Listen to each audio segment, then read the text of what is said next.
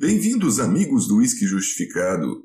Hoje vamos falar de um whisky da Union, uma destilaria brasileira extremamente especializada e pode-se dizer assim a mais tradicional brasileira, mantendo uma produção volumosa de whisky desde a década de 70. Vamos citar também neste capítulo a enorme relação que existe entre o mundo dos vinhos e dos whiskies. Assim sendo, fique conosco, pois vamos falar do Union Pure Malt Wine Cask Finish da linha Autograph. Mais uma dose, é claro que eu tô afim. A noite nunca tem fim. Por que a gente é assim?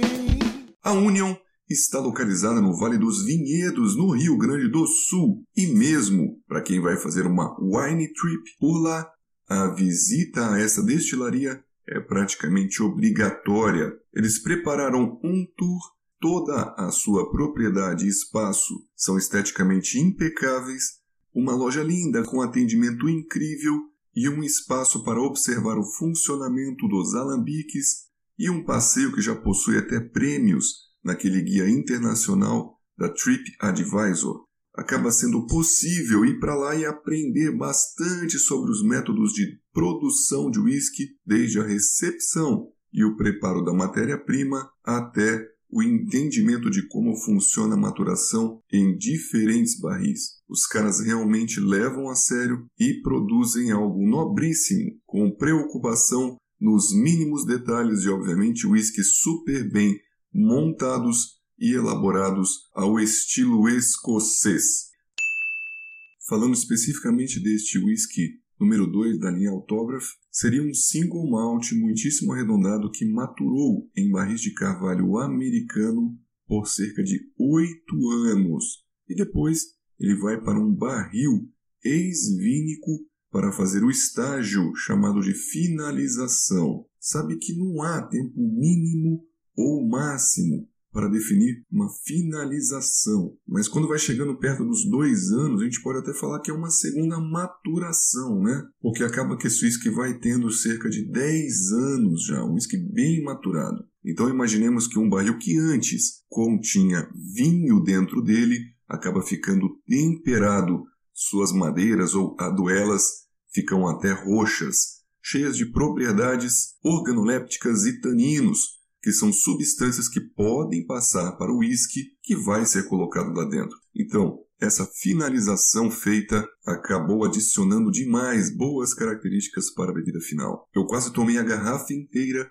antes mesmo de fazer o review, porque é um whisky muito bom, muito fácil de beber, palatável, leve e gostoso. Tem um excelente corpo, pois também não é filtrado a frio e vem com 46% de teor alcoólico. Para vocês terem uma ideia, eu fiz uma comparação sensorial com o Bunnahaven, o Irina Griná, praticamente maturado em barris vínicos, e o resultado foi muito interessante. Eu fiquei muito feliz de jogar um contra o outro e o single malt nacional com essa finalização vínica se saiu muitíssimo bem.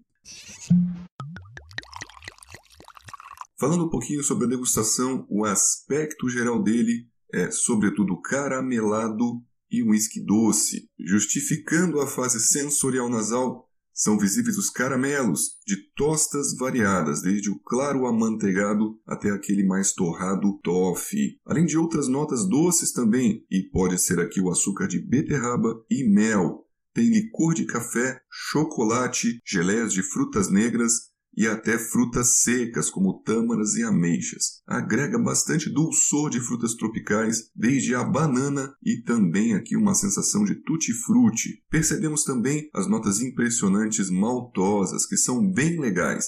Invocam aqui na memória um trigo e farinhas, mas bem atreladas também a essa nota mais vínica. A tal nota vínica que aparece faz toda a diferença aqui em aveludamento, um dulçor vegetal e muita potência, a acalorada e aveludada baunilha e também o anis. São visíveis outras notas como pimenta, coco e amendoim, mas estão bem leves aqui, com uma percepção muito pequena, não agressiva, bem evoluída do álcool. slantia, Na fase bucal, ele se comporta com um médio peso de corpo, até tendendo de médio para leve, sinais de um destilado menos congenérico, de um alambique mais alto ou grande, mas essa boa oleosidade e untuosidade é perceptível. Lembramos que esse whisky não leva filtragem a frio, preservando bastante da sua gordura, vamos dizer assim. Temos até a presença das tostas de caramelo aqui na fase bucal, trazendo essa excelente correspondência buconasal até com o licor de café, deixando tudo com um bom dulçor, percepção amadeirada, uma certa picância apimentada e um mínimo amargor. A persistência gustativa é alta e, após algumas doses sequenciais, percebemos também até algo taninoso aqui na garganta e frutas secas.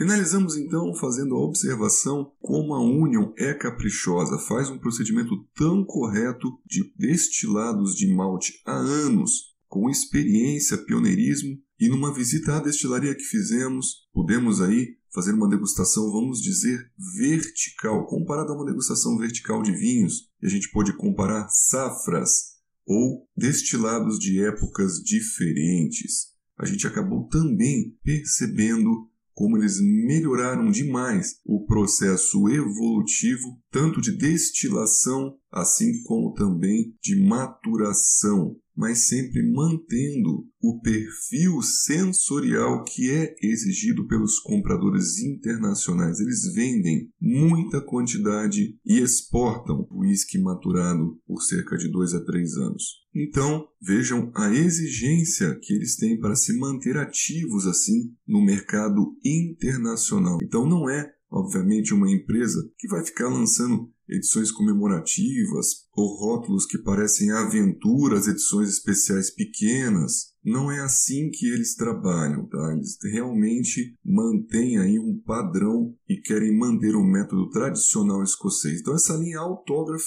que eles lançaram tem ali um core range que foi planejado para se manter permanente e não tem nada de aventura, tem muita tradição ali dentro destes rótulos. slantia, E finalizando com a nota, isso é importante para nós. Este whisky levou 4 estrelas de um total de 5, com uma boa emoção gerada pela degustação. E para quem curte aquelas notas até 100, este whisky nos jogou para uma nota acima de 80, sendo de 82 a 84. E eu apontei aí suas qualidades nasais como uma grande influência vínica ele se tornou um whisky bastante mastigável e não podendo deixar de fazer uma crítica construtiva onde ele poderia melhorar mais. Talvez a picância do barril e até mesmo um leve amargor, além de presença tânica, poderiam ser mais aliviados com um maior tempo de maturação para oxidar, metabolizar aqueles taninos ali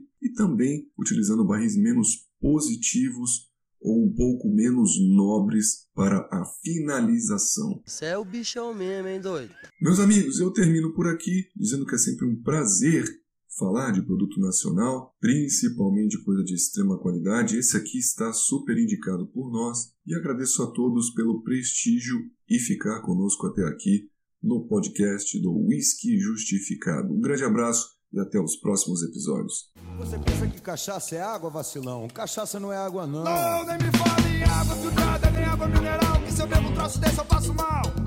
Água pra mim só se for aguardente. Até pra tomar banho ou escovar os dentes.